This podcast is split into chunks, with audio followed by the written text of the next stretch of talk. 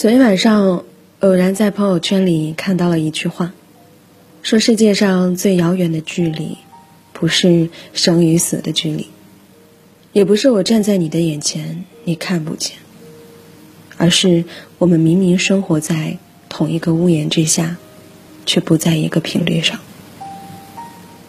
这段话也让我想起了一段往事，我还记得刚来北京那会儿，我和最好的朋友。为了彼此的梦想，挤在了同一间出租屋里面。最开始的生活，彼此都很兴奋和快乐。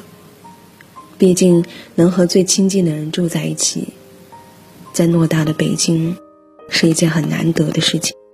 可是不知道从什么时候开始，我们之间好像总是隔着无法逾越的鸿沟，彼此之间的关系也在渐行渐远。他去逛街的时候不再找我了，他的心事也不再和我诉说。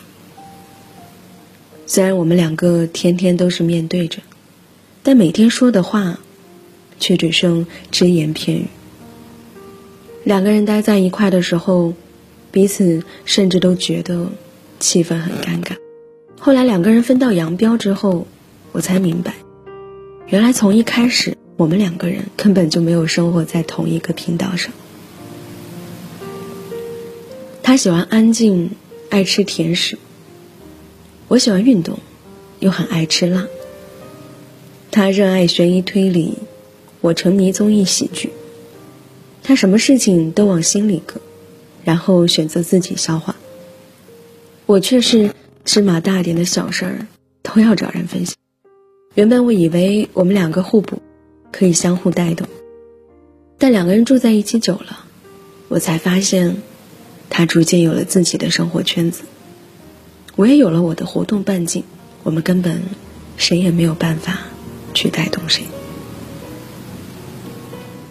也正是因为生活不在同一个频率之上，所以两个人无论怎么努力，始终都是背道而驰。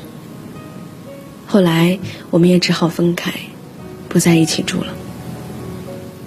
现在想一想，其实无论是工作、生活，还是爱情，我们都渴望找到一个频率相同的人，因为频率不同的人很难产生共鸣，在一起，彼此会过得压抑和委屈，无法获得真正的心情放松。理查德·耶兹。在十一种孤独里面说到，我想所谓孤独，就是你面对的那个人，他的情绪和你自己的情绪，全部不在同一个频率之上。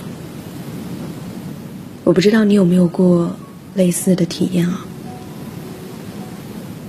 就是明明已经和最爱的人在一起了，却还是常常觉得很孤独。年轻的时候，我也想不明白。可是，也许是经历多了吧，我才发现，很多时候并不是我们彼此不好，而是我们两个人想不到一块儿去。无论是聊什么，彼此都是鸡同鸭讲，枯燥无味。就好比你因为临时加班，差点错过了班车，紧张的很想哭，对方却觉得这不过就是一件小事儿。你太敏感了。你与他分享你遇到的人和事儿，他也面无表情，转身又与你谈起国家设计、天文地理。你向往的美好生活，他觉得无所谓；你在意的一切，他也好像无法理解。你们就好像生活在不相交的跑道之上，没有共同语言。生活的节奏也总是一快一慢，所以尽管你们是相爱的，但会在漫长的生活岁月当中感觉到孤独。我身边也有这样的例子，大林和他的前女友，他们曾经就是这样一对情侣。他们之间最大的矛盾并不是不爱，而是没有共同语言。更多的是大林一直在努力的，想要走向更高、更美好的生活，而他的前女友呢，却一直享受安逸，享受当下的快乐。两个人努力的方向是不一致的。大林一心想要往前冲，前女友却想要停在原地。大林无法说服他跟自己的步伐一致，而大林也做不到和前女友一样，回到老家享受安逸的生活。于是彼此之间慢慢开始变得无法理解对方，沟通也变得困难。所以两个人走着走着，终究还是走丢了。有人说，我们每个人都会有自己的频率，只有契合的人，才可以频率相同。而频率相同的人，哪怕一时相位不同，一会儿也能够共振。我那个时候就想，好的感情大概就是能够产生共振吧。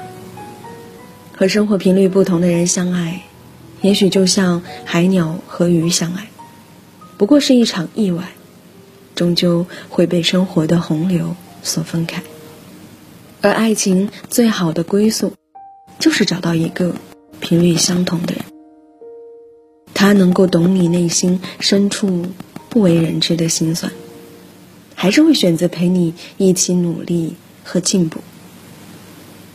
很多事情。无需多说，便可以一拍即合。